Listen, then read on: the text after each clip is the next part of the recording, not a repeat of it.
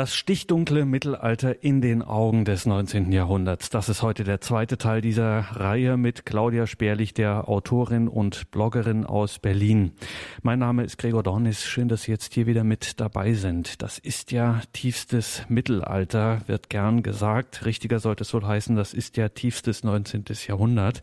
Davon haben wir schon im ersten Teil dieser Reihe mit Claudia Sperlich einiges vernommen, das zutiefst vom Mittelalter faszinierte und gleichzeitig irgendwie auch angewiderte 19. Jahrhundert von Romantik, Biedermeier, Gründerzeit etc krallt sich eine Epoche, die man Mittelalter nennt, und projiziert und kreiert da hinein, was das Zeug hält. Und das mit sensationellem Erfolg bis heute ist das bis ins gelehrteste Salongespräch hinein.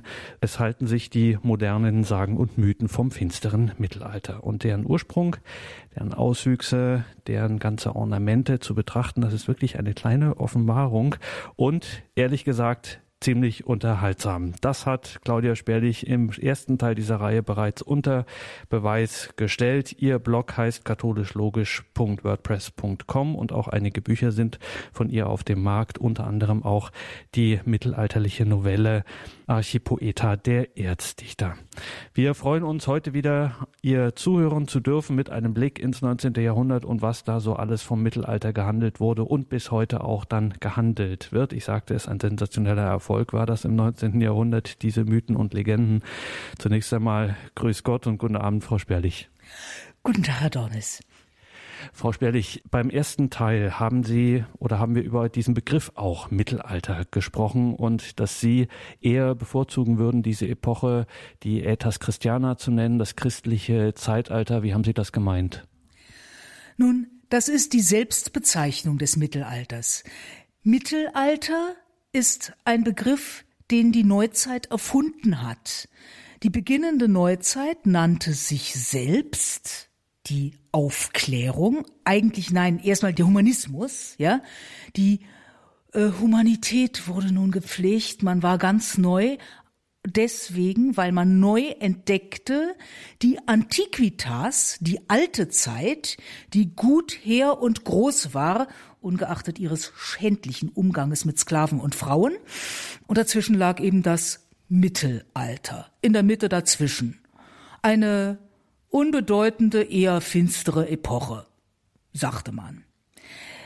Das sagte man im 19. Jahrhundert dann noch lauter, Gleichzeitig, wie Sie bereits angedeutet haben, diese unglaubliche märchenhafte Begeisterung und Faszination, aber eben das Mittelalter war dunkel. Dass wir über die hehre Antike gar nichts wüssten, wenn nicht Hunderttausende fleißiger Skriptoren uns die alten Autoren immer wieder abgeschrieben hätten, wenn sie nicht kommentiert hätten, was das Zeug hätte, hielt und wenn sie nicht alles, was sich irgendwie beschreiben ließ, auch beschrieben hätten, ja, über die Antike. Ja, Daran dachte keiner. Das Mittelalter nannte sich selbst Äthas Christiana, christliches Zeitalter. Man rechnete von der Geburt bis Jesu bis zur Wiederkunft. Wir sind also aus mittelalterlicher Sicht immer noch im Mittelalter. Umso gespannter sind wir jetzt, was Sie uns zu sagen haben. Auch das Stichwort viel Humanität wird darin eine Rolle spielen, wie das im Mittelalter so war. Wir sind sehr gespannt und freuen uns auf Ihren Vortrag. Claudia Sperlich. Wenn ich im zweiten Teil meiner Serie über die Rezeption des Mittelalters im 19. Jahrhundert stellenweise etwas ungehalten werde, so sind daran bei der Recherche gefundene Ergüsse wie dieser aus der Website Deutschland im Mittelalter schuld. Die wichtigsten Entwicklungen machte die Kirche im Mittelalter. Die Kirche erhielt mehr und mehr Macht, denn sie gab den Menschen nicht nur Glaube und Hoffnung, sondern wirkte auch ganz entschieden gegen andere Ansichten und Glaubensrichtungen. So wurden Natur- und Geisteswissenschaften als Teufelswerk angesehen, denen mit der Inquisition und der Hexenverfolgung entgegengewirkt wurde. Zitat Ende. Bei jeder Diskussion zwischen Christen und Kirchenfeinden wird irgendwann behauptet, im Mittelalter sei man von einer scheibenförmigen Erde ausgegangen und die Kirche habe diese Annahme nicht nur propagiert, sondern gewaltsam durchgesetzt. Schuld an dieser nicht einmal ansatzweise wahrheitsähnlichen Behauptung sind ein Grafiker und ein Biograf, beide aus dem 19. Jahrhundert. Der amerikanische Schriftsteller Washington Irving veröffentlichte 1829 eine Kolumbus-Biografie, in der er behauptete, Kolumbus habe mit seiner Fahrt die der gelehrten Welt großenteils unbekannte Kugelgestalt der Erde und die Möglichkeit der Erdumsegelung beweisen wollen. Er schreibt darin, Irregeleitet in einem Labyrinth religiöser Kontroversen hatte die rückschrittliche Menschheit sich von der Grenzlinie antiken Wissens entfernt. So wurde Kolumbus schon ganz zu Beginn der Diskussion statt mit geografischen Einwänden mit Zitaten aus Altem und Neuem Testament angegriffen, aus Genesis, Davidspsalmen, Propheten, Briefen und Evangelien. Hierzu fügte man die Ausführungen verschiedener heiliger und verehrter Kommentatoren des Chrysostomus und Augustinus, Hieronymus und Gregor, Basilius und Ambrosius, Lactanz und Firmin, eines prominenten Verfechters des Glaubens. Themen der Doktrin wurden mit philosophischen Diskussionen vermengt und einer mathematischen Beweisführung wurde die Wahrheit aberkannt, wenn sie mit einem biblischen Text oder einem Väterkommentar im Widerspruch stand. So wurde die Möglichkeit von Antipoden auf der südlichen Halbkugel verworfen, jene Meinung, die von den Weisesten der Antike allgemein angenommen wurde. Auf Kolumbus einfachste Voraussetzung, die Kugelform der Erde, wurde mit bildhaften Schrifttexten erwidert. Man bemerkte, dass in den Psalmen die Himmel beschrieben werden als wie eine Haut ausgebreitet, das heißt nach den Kommentatoren wie ein Vorhang oder ein Zeltdach, das bei den alten Hirtenvölkern aus Tierhäuten bestand, und dass der heilige Paulus in seinem Brief an die Hebräer die Himmel mit einer Hütte oder einem Zelt vergleicht, das über die Erde gebreitet ist, woraus man schloss, sie müsse flach sein. Andere, die wissenschaftlich bewanderter waren, gaben die Kugelform der Erde und die Möglichkeit einer gegenüberliegenden, aber unbewohnbaren Halbkugel zu. Zitat Ende. Irving stützt sich in seiner Biografie auf eine einzige Quelle, die selbst alles andere als sachlich ist, Fernando Colons Aufzeichnungen, in denen der Sohn des Entdeckers neben gewaltigen Lobreden auf seinen Vater Christoph Kolumbus behauptet, dieser habe als einziger Wissender einer Riege von Bornierten gegenübergestanden, die sich immer und immer wieder auf Augustinus beriefen.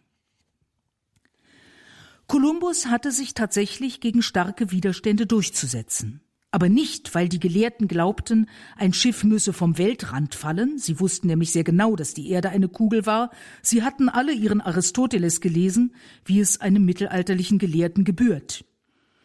Augustinus zweifelte gar nicht an der Kugelgestalt der Erde, sondern an der Möglichkeit von Antipoden. Die herrschende Meinung, auch die von Kolumbus, war, dass die Erde zwar rund ist, aber still steht und von der Sonne umwandert wird. Daraus folgerte Augustinus und nach ihm viele, ein Schiff könne zwar nach unten auf die Südhalbkugel fahren, dann aber auch bei bestem Wind nicht wieder nach oben gelangen. Das waren, entgegen Irvings Darstellung, wichtige, aber nicht die wesentlichen Argumente. Die größten Widerstände gab es wegen der berechneten Größe der Erde und des Meeres. Man sagte, das ist zu weit, da muss man drei Jahre segeln, das ist nicht zu schaffen. Der Einwand war nach dem damaligen Wissensstand berechtigt. Irving stellt ihn auch vor, aber als Absurdität. Kolumbus selbst nahm ja an, er werde in westliche Richtung übers Meer fahren, um nach Indien zu gelangen. Dass eine große unbekannte Landmasse im Weg lag, wusste er nicht, er war bis zu seinem Tode überzeugt, das sei ein noch unbekannter Teil Indiens gewesen. Nun wusste man, dass eine anderthalbjährige Fahrt bereits herbe Verluste an Leben und Gesundheit mit sich brachte. Gäbe es keinen amerikanischen Kontinent, sondern stattdessen nur Meerwasser, wäre Kolumbus keinesfalls in einer nach realistischen Berechnungen dreijährigen Fahrt nach Indien gekommen, sondern zusammen mit seiner Mannschaft auf halbem Weg verdurstet. Es gab auch die Meinung einer Terra Australis Incognita, eines unbekannten südlichen Landes, eines Kontinents auf der Südhalbkugel, den sich einige bewohnt, andere unbewohnt vorstellten, einige mit mildem und andere mit lebensfeindlichem Klima. Das Mittelalter kannte verschiedene Lehrmeinungen und hatte im Allgemeinen eine sehr zivilisierte Art, damit umzugehen. Die Einwände gegen die Reise des Kolumbus waren von Menschenfreundlichkeit getragen. Man wollte ihn und seine Mannschaft nicht auf eine nach damaligem Wissensstand selbstmörderische Fahrt schicken. Möglicherweise spielte auch die Erinnerung an die Brüder Vivaldo eine Rolle, die 1291 von Genua aufgebrochen waren, um den Seeweg nach Indien zu finden, und zwar nach Osten segelnd, und von denen das letzte Lebenszeichen bei Kap Nun an der marokkanischen Küste kam, dann sind sie mit 300 Mann verschollen. 1455, also kurz vor dieser Diskussion, hatte ein Seefahrer berichtet, am Gambia-Fluss die letzten Nachkommen der Expeditionsteilnehmer gesehen zu haben. Nicht ausgeschlossen, dass man meinte, wenn es schon in Küstennähe in bekannten Weltgegenden so schief geht, muss es vielleicht nicht sein. Kolumbus brachte von seiner ersten Fahrt die Nachricht, er könne dem König so viel Gold und so viele Sklaven beschaffen, wie er nur wolle. Die mittelalterlich denkende Königin Isabella war vom Ergebnis der ersten Reise begeistert, aber gerade nicht aus diesen Gründen. Sie hatte gehofft, die befreiende Botschaft des Christentums auch anderen Völkern zu bringen. Kolumbus, der Held der Neuzeit, war ganz einfach auf Macht und Geld aus. Das 19. Jahrhundert feierte ihn, nicht sie. In Frankreich erschien 1888 ein Holzstich, eine Illustration zu Camille Flammarions populärwissenschaftlicher Schrift über Astronomie, in dem Stil, den das 19. Jahrhundert für mittelalterlich hielt. Das Druckverfahren des Holzstiches war allerdings noch ganz neu es wurde in den 80er Jahren des 19. Jahrhunderts aus der Technik des Holzschnitts entwickelt, der seinerseits in künstlerischer Form im Abendland auch erst im 15. und 16. Jahrhundert entwickelt wurde. Auch stilistisch ist leicht erkennbar, aus welcher Zeit die Grafik stammt. Das Bild zeigt einen Mann, der am Rand der Welt kauert und das Himmelsgewölbe anhebt, um so in den Himmel zu schauen. Untertitelt ist es Un missionnaire du Moyen Âge raconte qu'il avait trouvé le point où le ciel et la terre se touchent. Ein Missionar des Mittelalters erzählt, er habe den Punkt gefunden, an dem sich Himmel und Erde berühren. Flammarions Verdienste um die Astronomie will ich nicht schmälern. Aber die Naivität, mit der er auf außerirdischem Leben beharrte, führte ihn dazu, die Rotfärbung des Mars als Spuren von Leben zu deuten. Dass er Mitbegründer der Theosophischen Gesellschaft war, macht ihn in meinen Augen auch nicht glaubwürdiger. Vom Mittelalter verstand er jedenfalls gar nichts. Ein Missionar wie der Abgebildete ist weder überliefert noch auch nur ein bisschen wahrscheinlich. O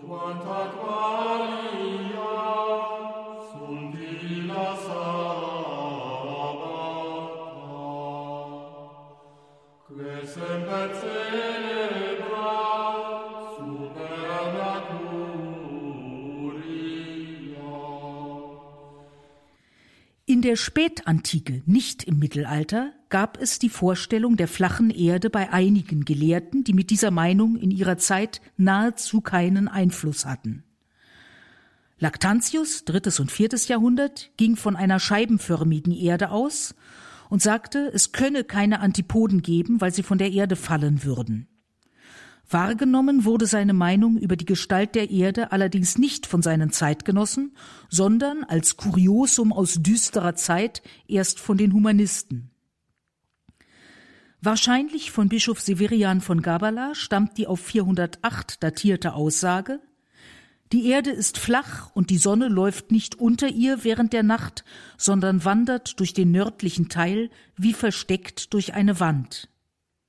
Wahrgenommen wurde diese Ansicht in seiner Zeit so gut wie gar nicht.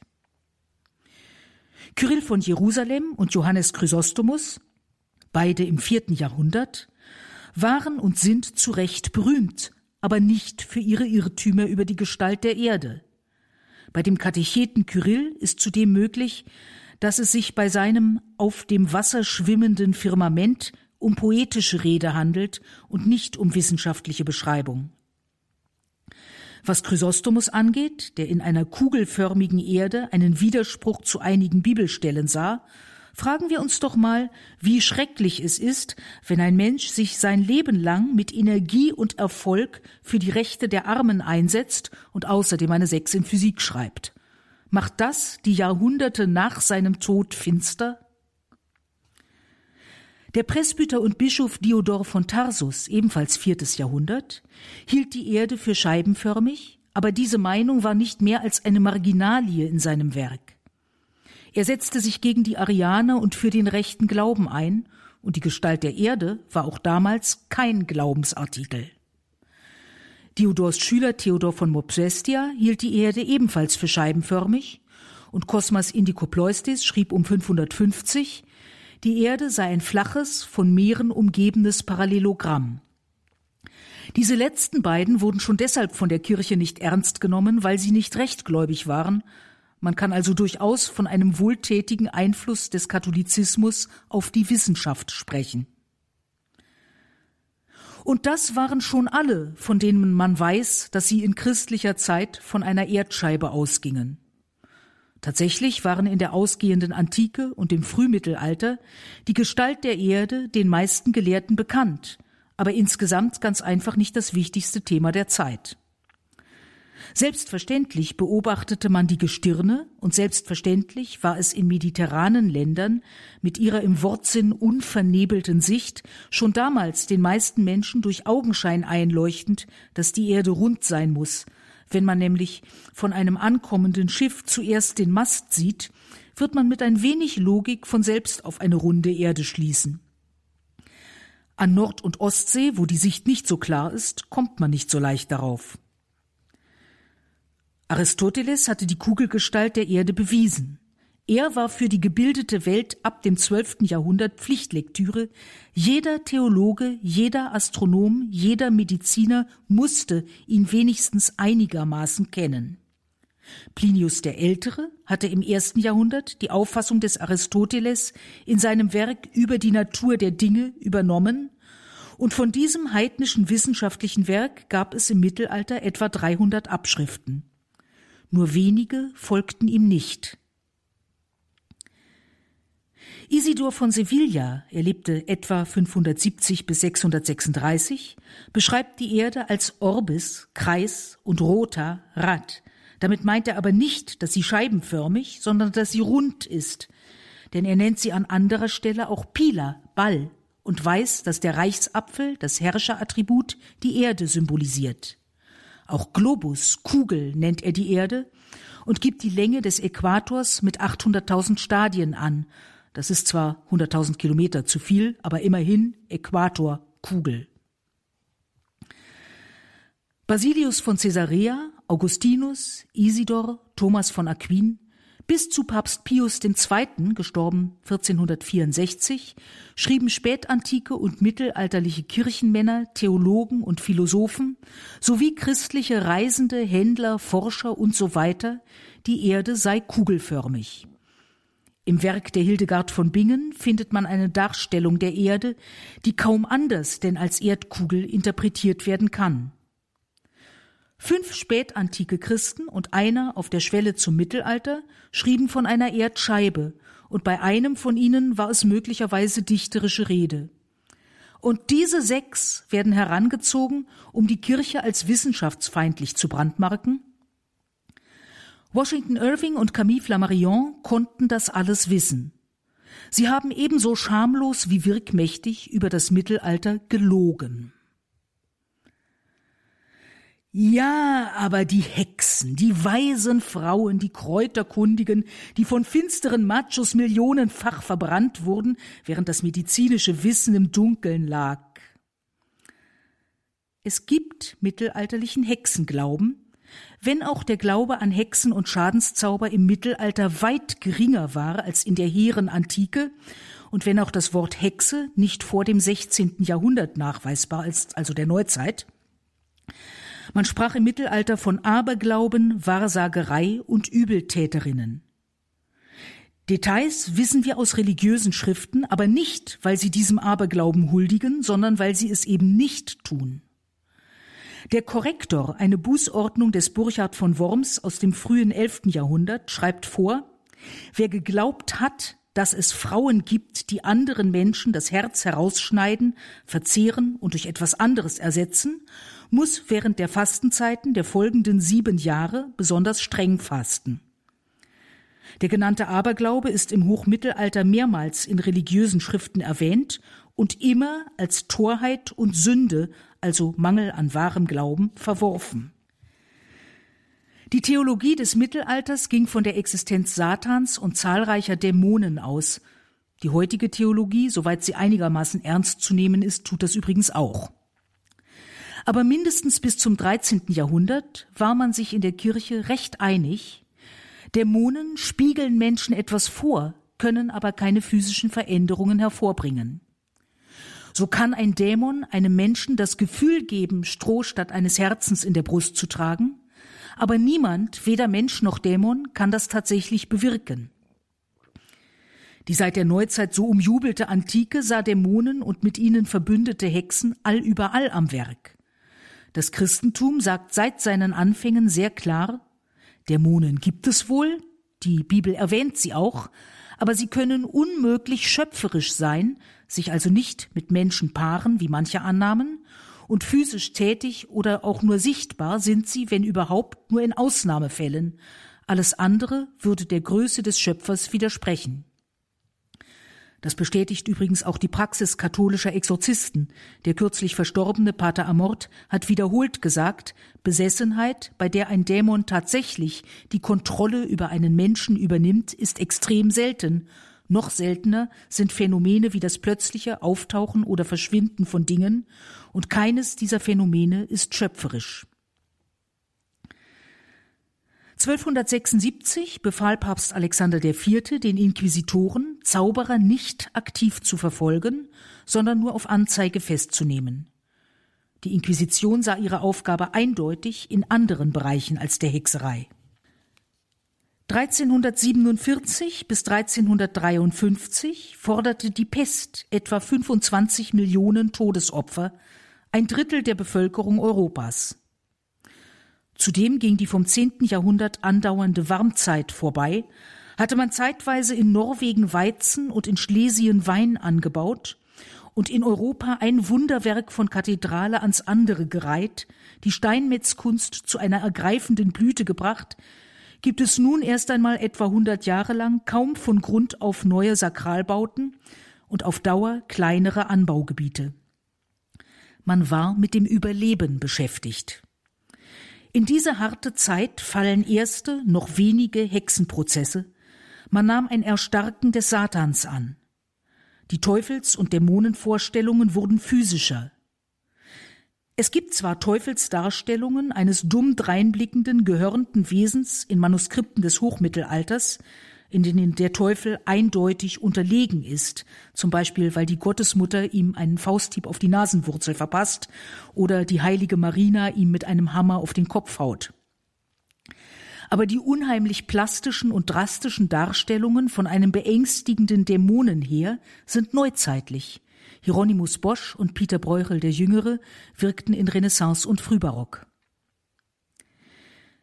Generalinquisitor im Königreich Aragon war Nikolaus Emerich.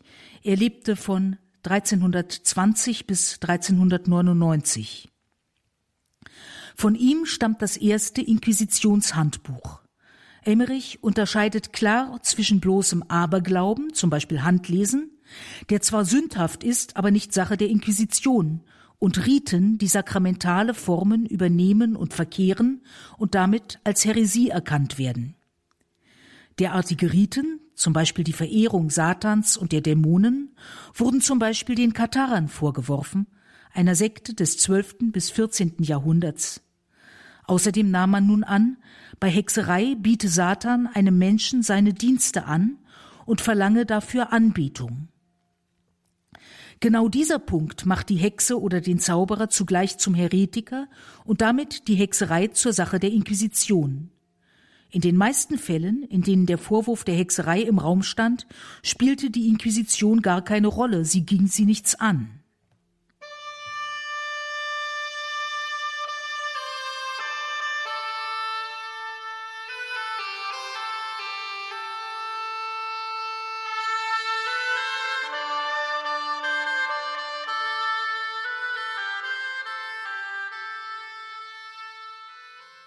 Im ausgehenden Mittelalter 1486 erschien der Malleus Maleficarum, der Hexenhammer des Dominikaners Heinrich Kramer, ein abstoßendes Machwerk, das von dem Jesuitenpater Friedrich von Spee zu Recht gescholten wurde.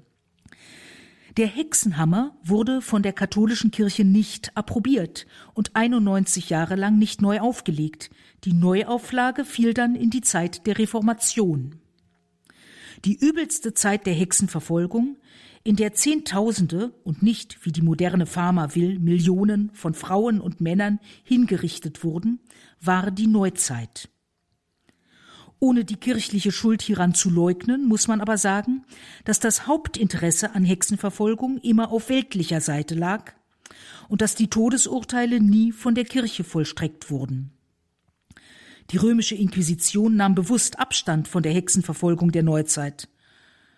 Das war ein schwerer Fehler, denn nun nahmen weltliche Behörden die Sache vollends in die Hand, die Prozesse verliefen ungeordnet und willkürlich, ein Freispruch eines einmal Angeklagten war praktisch unmöglich. Wie immer zeigte sich die Welt weitaus böser und gefährlicher als die Kirche. In protestantischen Gegenden wurden übrigens ebenso Hexen verfolgt wie in katholischen und Hexer, etwa ein Viertel der Opfer ist männlich. Woher kommt nun die oft zitierte und wissenschaftlich nicht haltbare Zahl von neun Millionen der Hexerei bezichtigter und hingerichteter Frauen?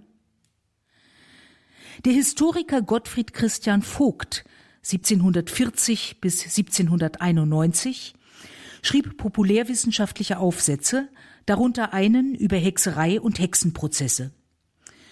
Über diesen Aufsatz schreibt er im Vorwort zu einem Sammelband seiner Schriften dass der Hexenglaube und die Hexerei von der heidnischen Religion sowohl der Römer als der Deutschen in die christliche Religion übertragen, dass er durch die Art des Unterrichts und durch die Politik der Pfaffen, ja selbst durch die Schwäche unseres guten Luthers beständig befördert sei und sich bis auf diese Stunde hat erhalten können.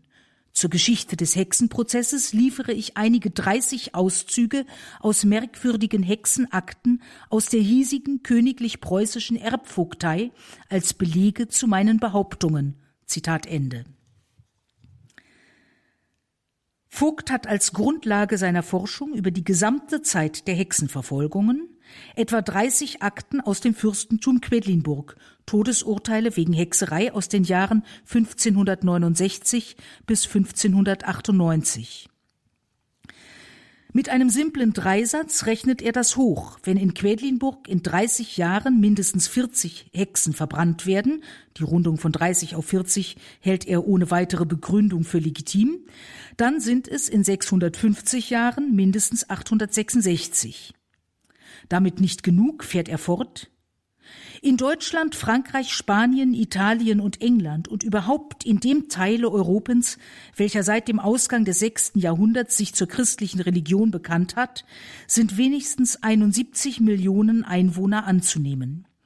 Wenn nun in einem so kleinen Bezirk Deutschlandes, welcher kaum elf bis zwölftausend Menschen fasset, in einem Jahrhunderte auf 133 Personen als Hexen hingerichtet sind, so beträgt dieses in der ganzen christlichen Kirche auf jedes Jahrhundert 858.454 und auf den von mir bezeichneten Zeitraum von elf Jahrhunderten 9.442.994 Menschen.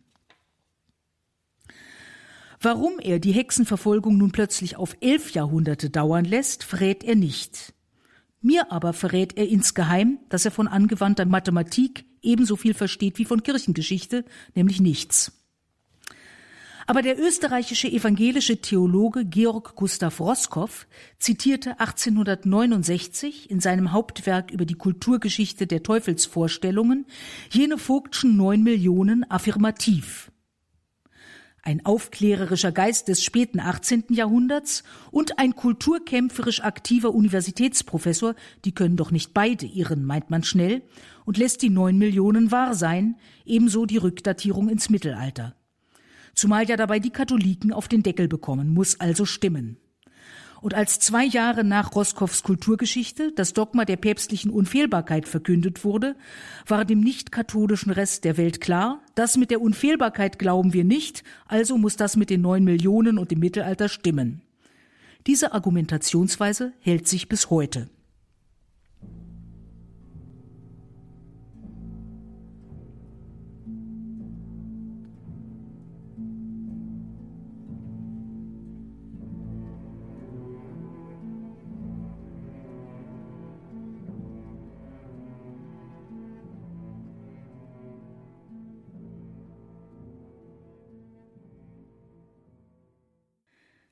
Die Romantik, auch die spätere schwarze Romantik, ja gerade die, hatte einen Lieblingsbösewicht, die Inquisition.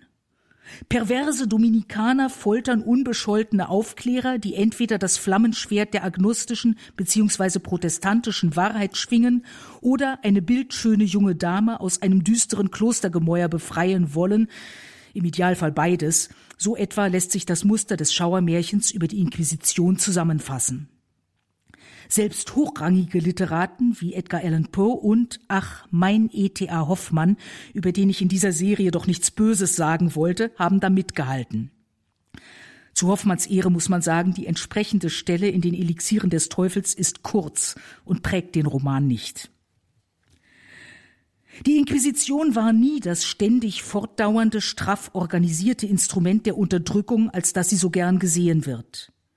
Sie wurde im 13. Jahrhundert eingerichtet zur Bekämpfung um sich greifender Heresien. Wie vorhin gesagt, hatte sie mit Zauberei nur am Rande zu tun, nämlich nur dort, wo diese eben auch heretisch schien. Die Inquisition war ein Mittel zur Reinhaltung des Glaubens, nicht zur Ausrottung irgendwelcher, auch ungläubiger Menschengruppen. Vollends absurd wird es übrigens, wenn heute behauptet wird, die Inquisition habe Juden ermordet. Juden gingen die Inquisition gar nichts an. Man kann der mittelalterlichen Kirche in Bezug auf die Juden einige begründete Vorwürfe machen, lang nicht so viele, wie allgemein geglaubt wird, aber gerade vor der Inquisition waren Juden vollständig sicher, nicht obwohl, sondern weil sie keine Christen waren. Inquisitionsprozesse gestanden übrigens dem Angeklagten regelmäßig einen Anwalt zu, einen Pflichtverteidiger, wenn der Angeklagte sich keinen Anwalt leisten konnte oder wollte. Die weltliche Gerichtsbarkeit kannte ebenfalls den vom Richter bestellten unentgeltlichen Verteidiger für Arme, wie aus dem Sachsenspiegel hervorgeht, allerdings gab es keine gesetzliche Pflicht, armen Prozessteilnehmern einen Anwalt zu stellen. Die Kirche war hier der Welt weit voraus. Übrigens hatte das 19. Jahrhundert einen verklärten Blick auf Friedrich II., ich meine nicht den Staufer, sondern den alten Fritz, der den Beruf des Rechtsanwalts vorübergehend verbot so viel zur neuzeitlichen Gerechtigkeit. Das 19. Jahrhundert kannte in der Tat große medizinische und technische Fortschritte. Man sah nun die eigene Zeit gern als lichtvolles Jahrhundert, was allerdings erforderte, die fürchterlichen gesundheitlichen Folgen moderner städtischer Arbeits- und Lebensbedingungen zu übersehen, und im Kontrast dazu stand wieder einmal das Mittelalter. Als Ursprung der modernen Medizin sah man einerseits die antiken medizinischen Autoren, von denen wir ohne fleißige mittelalterliche Skriptorinnen nichts wüssten, und andererseits das arabische Mittelalter, in dem in der Tat große medizinische Werke geschrieben wurden. Die Antike hatte die Kranken oft ausgegrenzt. Wie mit Leprosen umgegangen wurde, erfahren wir zum Beispiel aus dem Neuen Testament. Krankheit galt als Makel, das Christentum befreite den Kranken von diesem Stigma. Krankheit wurde als Prüfung, als Läuterung angesehen, selbst als Gnade, die den Kranken durch sein Leiden Jesus ähnlich machte. Damit wurde die Krankenpflege zu einer vornehmen Pflicht. Wer sich des Kranken annahm, nahm sich des Herrn an. Das konnten selbstverständlich auch Laien sein, die Kranken überliefertes Wissen um Heilkräuter zugutekommen ließen, es gibt nicht den geringsten wissenschaftlich haltbaren Hinweis, dass die Kirche häusliche Krankenpflege bekämpfte oder ächtete, ganz im Gegenteil. Zahlreiche mittelalterliche Heilige widmeten sich der Krankenpflege ohne mehr als Hausmittel liebenden Menschenverstand und Geld für die notwendigen Mittel geben zu können. Benedikt von Nursia schrieb im sechsten Jahrhundert die wohl bedeutendste Ordensregel. In ihr bestimmte er, jedes Kloster muss Kranke pflegen.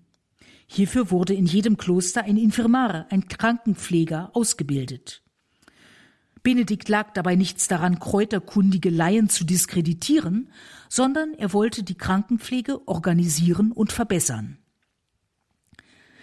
Die christlich-abendländische Medizin war durchaus bereit, von anderen Kulturen zu lernen.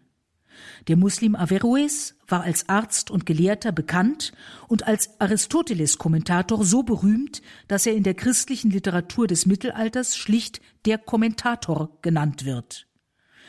Die arabische Medizin war in vielem sehr fortschrittlich, allerdings ist der Kontrast zwischen der hochmodernen arabischen und der gefährlich primitiven europäischen Medizin des Mittelalters ein bis heute tradiertes Märchen aus dem Orient begeisterten 19. Jahrhundert.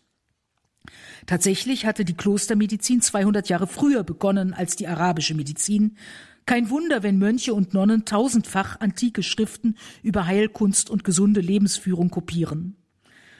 Doch das romantische Märchen vom weisen Orientalen, der übrigens immer Muslim, niemals Christ ist, als gäbe es im Orient keine Kirchen, wollte es anders. Einen Rückgang erlebte die Klostermedizin im 12. Jahrhundert, als zwei Konzilien den Ordensleuten zuerst die Chirurgie und dann die medizinische Ausbildung verboten. Was so unmenschlich und wissenschaftsfeindlich klingt, sollte die Verweltlichung der Klöster verhindern. Zudem wurden mittlerweile allerorten Universitäten gegründet, in denen Medizin gelehrt wurde. Übrigens christliche Universitäten. Vom 10. bis zum 13. Jahrhundert wuchsen Städte, wurde die Arbeitsteilung verfeinert, entstanden Zünfte und Universitäten und wurde die Armenpflege, schon immer ein christliches Anliegen, verbessert und organisiert. Hospize wurden gegründet, das heißt Häuser, in denen unheilbar Kranke unentgeltlich bis zu ihrem Tod versorgt und gepflegt wurden, wofür ihr körperliches Wohl und ihr Seelenheil alles Menschenmögliche getan wurde. Solche Hospize waren nicht etwa lieblos hingesetzte Baracken, es waren Häuser, in denen die Kranken in Würde leben und sterben konnten und deren Kapellen mit großer Kunst geschmückt waren. Die Klostermedizin war keinesfalls verschwunden. Jedes Kloster hatte weiterhin ein Infirmarium, wo Ordensleute und oft auch Laien zum Wohl der Kranken arbeiteten. Die Konzilsbeschlüsse passten zur Arbeitsteilung und Spezialisierung der Berufe. Die Hauptaufgabe der Mönche und Nonnen sollte Gebet und Lobpreis bleiben und Krankenpflege. Zu den Aufgaben der Universitäten gehörte es, gute Ärzte auszubilden. Elisabeth von Thüringen wandte sich im 13. Jahrhundert zunächst ganz in Eigeninitiative den Kranken und Armen zu und half, wo sie konnte. Erst später wurde sie Pflegehelferin in einem Spital. Und zwar deshalb, weil sie so besser helfen konnte. Rochus von Montpellier half im 14. Jahrhundert Pestkranken, und zwar ambulant, als Pilger. Auch zahlreiche mittelalterliche Ordensleute haben die Krankenpflege nicht erst im Kloster begonnen, sondern kannten ganz einfach die Christenpflicht, Kranken zu helfen. Hildegard von Bingen hat die vielen Bestandteile ihres medizinischen Kompendiums sicher nicht nur von Ordensleuten zusammengetragen, sie war eine kommunikative Frau und eine gründliche Forscherin und trug ihr großes Wissen um Pflege und Heilkunst aus allen möglichen Quellen zusammen.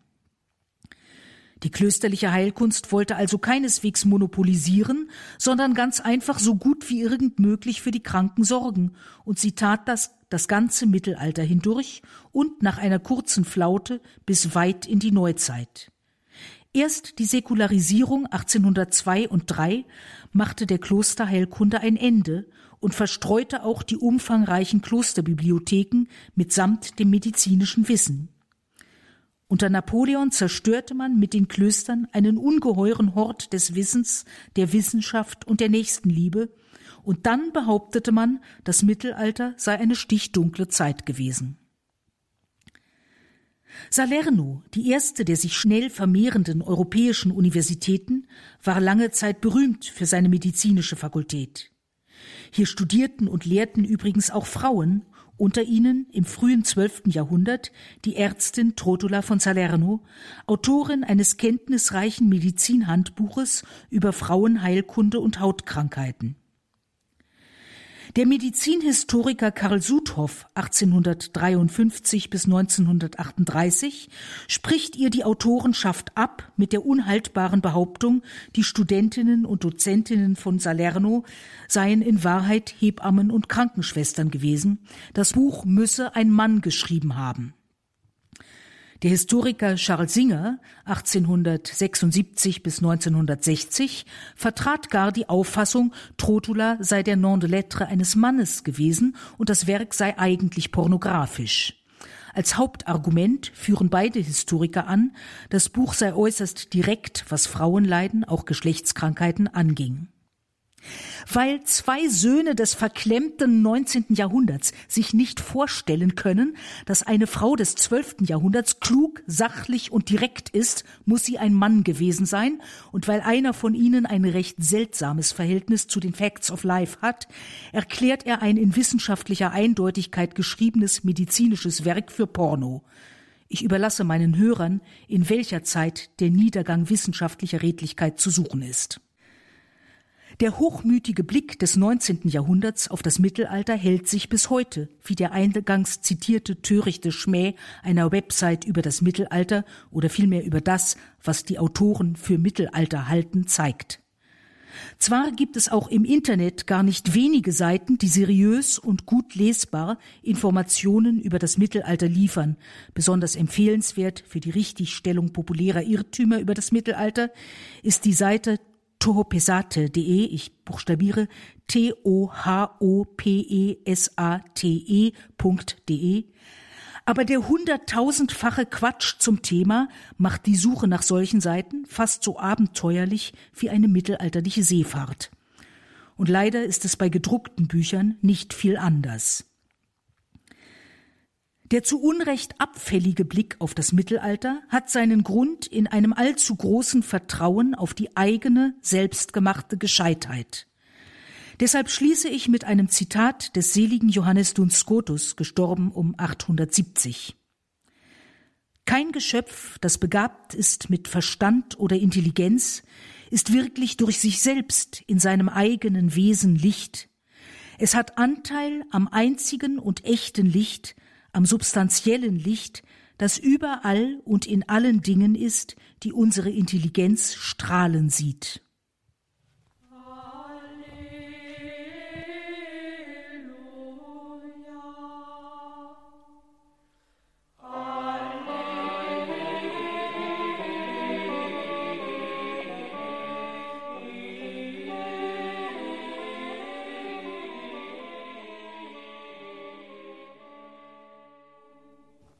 Und das war sie, die Credo-Sendung bei Radio Horeb und Radio Maria mit Claudia Sperlich und einem Blick ins 19. Jahrhundert. Was wurde da so gedacht und stellenweise auch fantasiert vom Mittelalter und der mittelalterlichen Kirche und was davon hält sich hartnäckig als Klischee und Irrtum bis heute.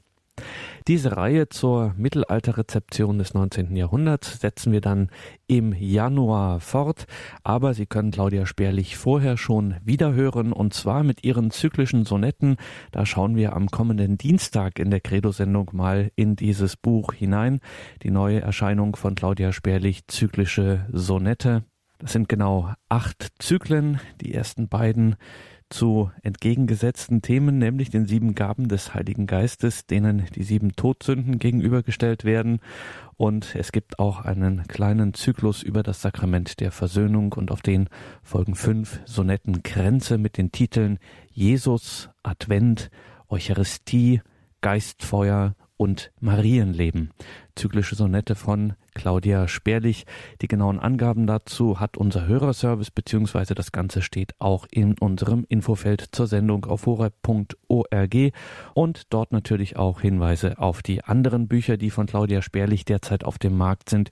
Ihr Hymnarium, lateinische Hymnen der Kirche neu übersetzt oder auch die romanhafte Biografie, die ebenfalls im Mittelalter spielt, Archipoeta, der Erzdichter. Wie gesagt, das alles im Infofeld zur Sendung horeb.org im Tagesprogramm anzuklicken, neben der Sendung das Infofeld horeb.org. Und da findet sich auch ein weiterer Link, nämlich auf den Blog von Claudia Sperlich. Sie ist ja eine bekannte Bloggerin in der sogenannten Blogozese katholischlogisch.wordpress.com. Katholisch logisch in einem Wort.wordpress.com. Hier wird es jetzt Zeit zum Beten. Um 21.40 Uhr beten wir das Nachtgebet der Kirche, die komplett. Bleiben Sie dran und beten Sie mit hier in der Gebetsgemeinschaft von Radio Maria und Radio Horeb. Alles Gute und Gottes Segen wünscht Ihnen Ihr Gregor Dornis.